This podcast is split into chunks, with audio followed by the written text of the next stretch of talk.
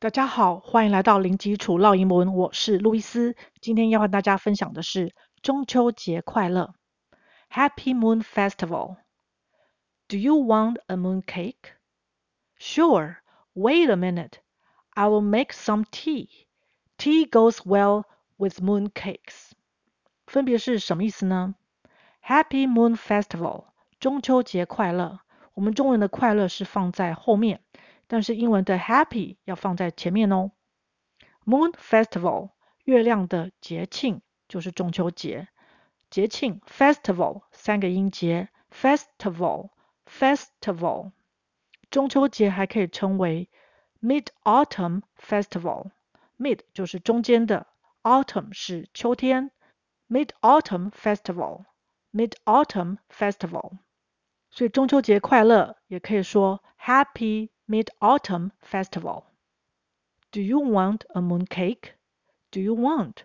你想不想要 a moon cake 月饼？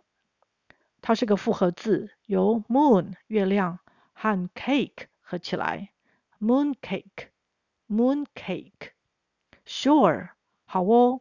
Wait a minute，字面上是指等一分钟，这边是指等一下下。Minute 两个音节 ，minute minute。I'll make some tea。I'll 是 I will 的缩写，就是我将要、即将要做的动作，是个未来式。Make some tea，泡一些茶。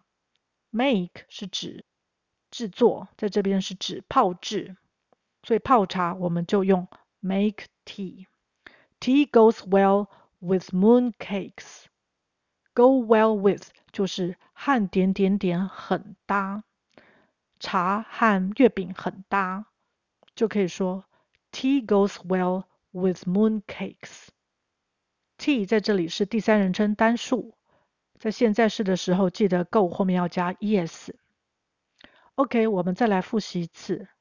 Happy Moon Festival. Do you want a moon cake? Sure. Wait a minute. I will make some tea. Tea goes well with moon cakes. OK，今天就分享到这儿，感谢收听零基础绕英文，下回见。Thanks for listening. I'll talk to you next time. Bye.